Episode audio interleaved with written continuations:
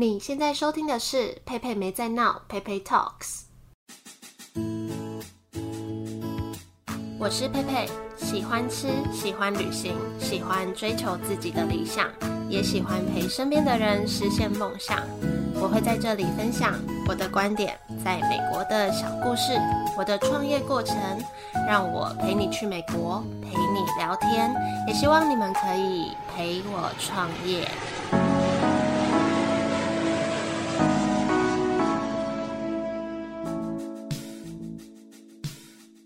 好，今天直接切入正题。其实我本来没有想要讲这件事情的，就是我本来今天只是想要跟大家分享近况更新，因为最近也忙很多事情，像是最近如果有 follow 我的动态的话，应该知道我有去信义远百快闪十八天，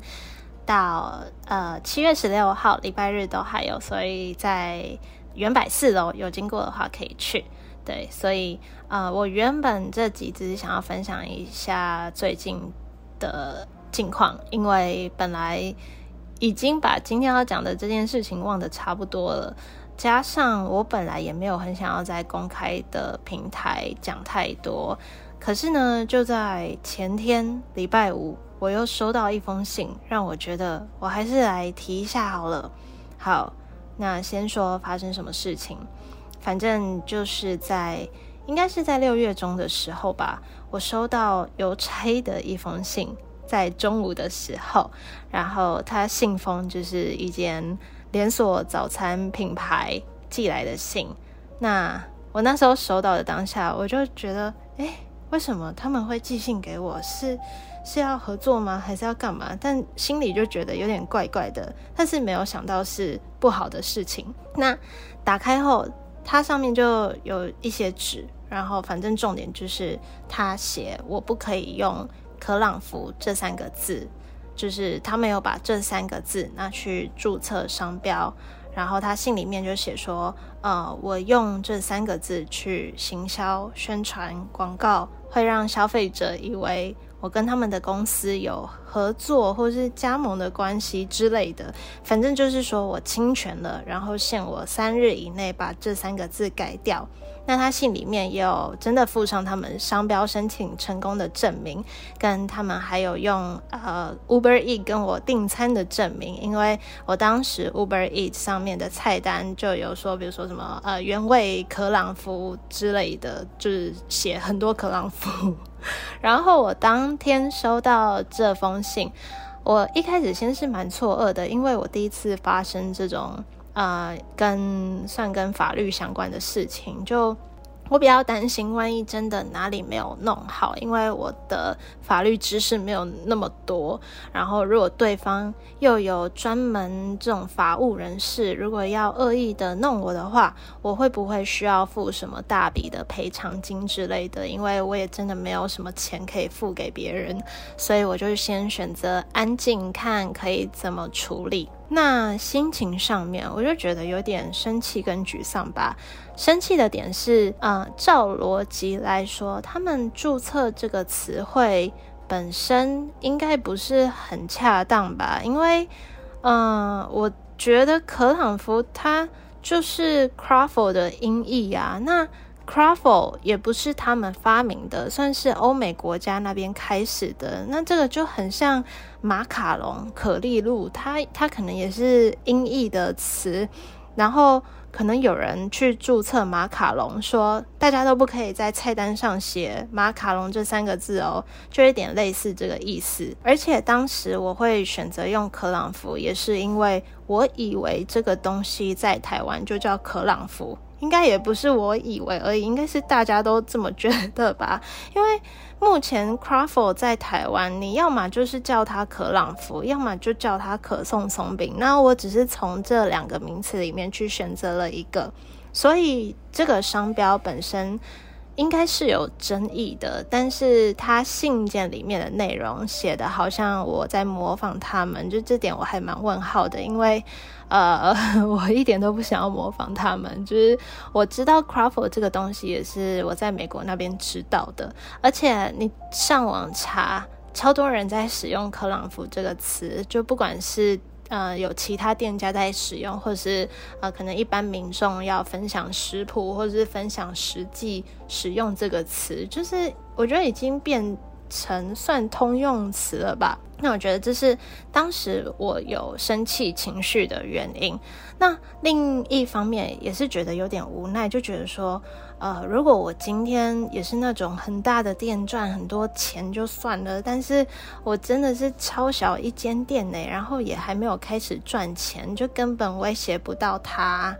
那如果是沮丧的心情的话，是因为。嗯，就你们也知道，我一直在推广餐饮店家，就不管是在我另外一个节目谈话时间那边，或是在我 PeiPei Talks 的 IG 上，就算跟我是同业的关系，只要我觉得他们很值得被分享，我都会很真心诚意的分享，而且我也会跟我店里的客人分享说啊，附近有什么好的店，甚至就在我收到信的当天哦，那天早上我有一个熟客还在跟我聊附近有什么早餐店，然后。我还跟他说，斜对面有那间早餐店，所以我我觉得我的沮丧是来自于，有时候你好心的对待别人，你不一定会得到同等的回报。然后另外一点是，我觉得他们也算是一间大公司，就是一一一个餐饮集团的等级。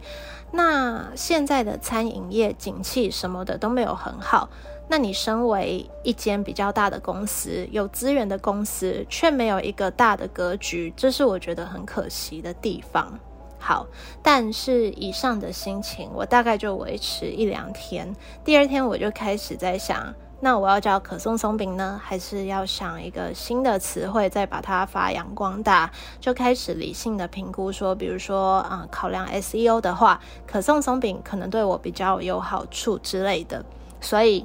我就在它限制的三天内，把主要明显的地方都改掉，像是嗯 Uber 菜单啊，或者是 IG 简介啊，Google 商家简介啊等等的。然后刚好那个时候我要换新菜单，我就顺势重印 DM。那接下来我就因为要忙这次在远百的事情，我就也没有心情再想这件事了，因为我一直觉得把事情处理好比较重要。就是，呃，我我觉得真的创业会遇到很多很多超级多让人会很烦躁的事情，比如说水管堵塞，可能是装潢糊弄你什么的，或是咖啡机怎么样，玻璃门又怎么样，就真的很多这种事情很烦，但是。就真的没有时间在那边烦，或者是没有时间去跟谁吵架、跟谁争论什么，就赶快。把该解决的事情看怎么解决好比较重要，所以就开始学习会适时的把自己的情绪做一个停损点。于是我就改了嘛，想说好没事，我也没有去跟他们吵什么。我觉得我还电话通知他们说我改好了，因为他们在信里面还有说改好请主动通知，我就照做。应该后来过了一两周吧，他们又传 email 来说我还有一些地方没有改到，然后截图一些我自己觉得蛮细节的地方，像是 IG 不是都有那个精选动态吗？精选动态。它下面可以有小标嘛，就是那个小小的克朗福字眼，他们也圈起来。还有那种呃呃，就是 IG 简介下面不是可以放网址，然后那个网址点进去会有可以导向很多链接，就是他们也点进去，然后也抓，或是谈话时间上的标题，他们也抓。就关于这点，我也很纳闷，因为照理来说，谈话时间算是别的平台，他们应该要记。信给谈话时间叫谈话时间改，这样才对。好，反正我就第二次收到信，我也先蛮傻眼的，但是我也不想跟他们吵什么，我就赶快改一改，然后截图把我改好的回传给他。就倒也不是我觉得他们真的能把我怎么样，我不觉得他们可以拿这件事情对我怎样，因为如果要怎样的话，应该。是他们会理亏，就像我前面提到的，这件事本身就没有很合理。但我还是选择不想跟他们吵，因为他们可能有很多人力在分工处理各种事情，但我这边的话，真的只有我一个人在处理大大小小的事情，就我真的没有那么多心力，所以这件事情就告一段落了。然后我就开始原百十八天的快闪，就这两周很忙这些，所以我才会没有更新 Podcast。然后呢，就在礼拜五。对方又寄信来了，不过这一次我也没有什么错愕，或者是生气，或者沮丧，我反而觉得有点可笑。反正这次在信里面的内容，他们是截图我去年开幕时候在 Google Maps 上面，呃，就是拍那个纸本菜单的照片，就是我的那个，嗯、怎么讲，就是店里。的窗台那边我都有放那种菜单给给客人点餐用的嘛，然后那时候就想说要让网络上的人知道我在买什么，就翻拍那个菜单。那那个纸本菜单有可朗福这三个字，所以他就说，嗯，如果是客人拍的，那没办法删就算了，但是如果这些是你发的，你应该可以删掉。我当时就觉得，Oh my God，真的是昏的，就就觉得哇，这间公司真的是太酷了。但好，你要我改，我就改给你看。我，但我后来比较。不爽的地方是我找不到可以改的地方，就是你你们知道，有时候像什么 Facebook 啊，或者是 Google 商家，你上传的东西不一定找得到编辑的地方，所以我就浪费半个小时在那边找，就弄很久，我觉得很烦。不过这次我真的觉得他们太欠打了，就前两次我都还没有想要这样在节目上大讲这件事，公开给我也不知道有谁在听的人知道。但这个第三次，我就真的觉得他们太夸张了。但我也不想要让这集变成什么抱怨文，我觉得这集的重点主要还是想要跟大家分享，啊、就是在创业的过程。呃，发生一些事情的时候，我会怎么面对跟处理，或是有什么相关的建议？那上面就当做一个范例，就叙述这个事情发生的经过，当一个 case study 这样子。嗨，我是佩佩，我开了一间店，叫做 Yellow Monday。今年我会在节目上分享关于开这间店的每一段心路历程，所有关于 Yellow Monday 的资讯也都在节目简介。欢迎有空来找我喝杯咖啡吧。好，那呃，我我要说的第一点是，呃，我相信很多人都会听到创业的过程，就是会有一系列的发现问题、面对问题、解决问题。但我这边想要再加一个。发现问题、面对问题、稳定情绪、解决问题，这是我这几年觉得也是创业需要具备的技能之一。就从日常的稳定情绪就很重要，比如说，呃，有些人在管理的时候可能会破口大骂啊，巴拉巴拉的。但是我觉得有时候有些过多的情绪浮动都是在显示自己的不专业。那对自己来说，如果心里面有太多负面情绪的话，就会变得有点在阻碍你接下来办事情的效率。所以，当遇到事情的时候啊，我觉得，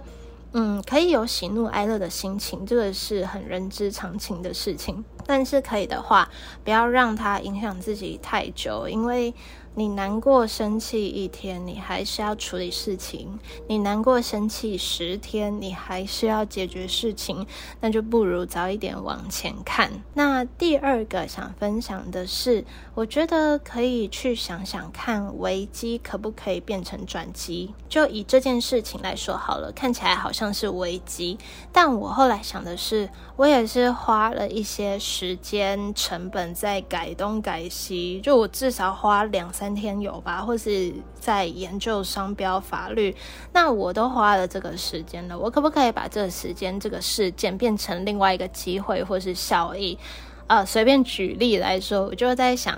那我要不要在我这间店举办一个可朗芙出清的促销活动？就是就是写呃，我以后不卖可朗芙喽，我以后只卖可颂松饼。就目的倒也不是真的要酸它或者是什么的，而是主要利用这个机会，看可不可以增加我品牌的效益。第三个要分享的是，我觉得创业的过程也是就是一一直要去学习。懂得转变心态，比如说这件事情，乍看之下会觉得很烦，会觉得说，哦，我浪费好多时间在研究有的没的的事情，就为什么已经时间很紧绷了，还要花这些时间很焦虑？但后来转变心态的话，就会想，这也是很好的创业体验。我觉得人生就是。要很多体验或者经历，才可以有很多故事可以写。然后比较实际的层面来看，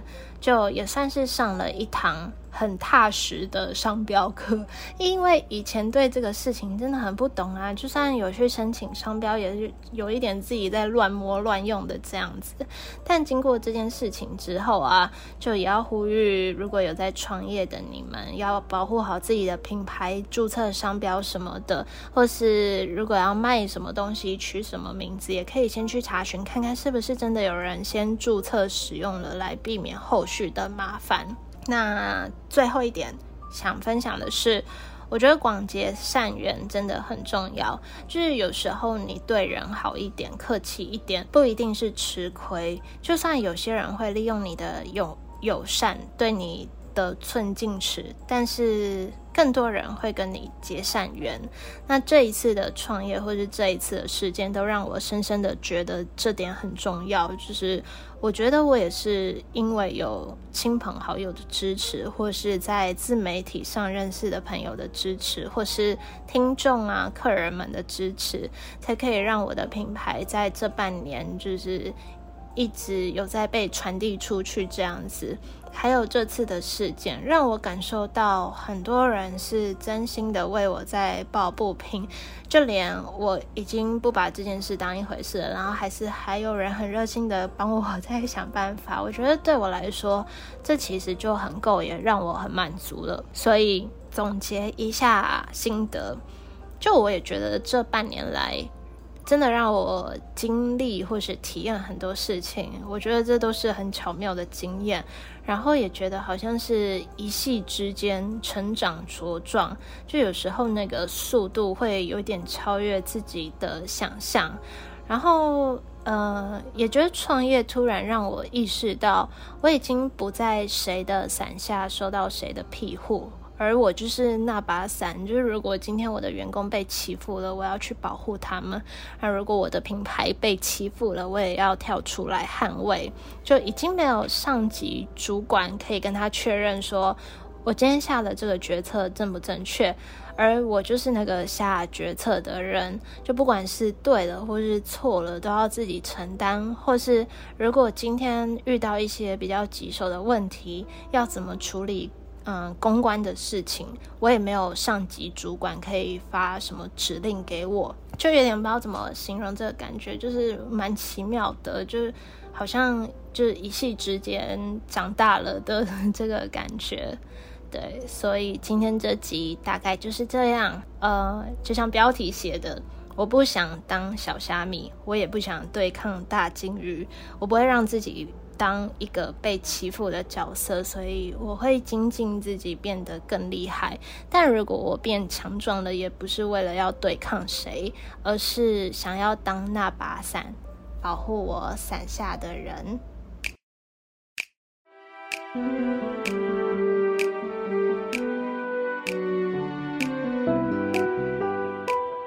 感谢你收听今天这集节目，欢迎在 Apple Podcast 上给我五颗星的鼓励，也可以在节目资讯栏的链接用小额赞助来支持我继续创作。欢迎订阅这个节目，收到最新消息通知，或是追踪我的 IG Peipei Talks P E I P E I T A L K S，看我的日常生活分享。祝福你有美好的一天，我们下次见喽，拜拜。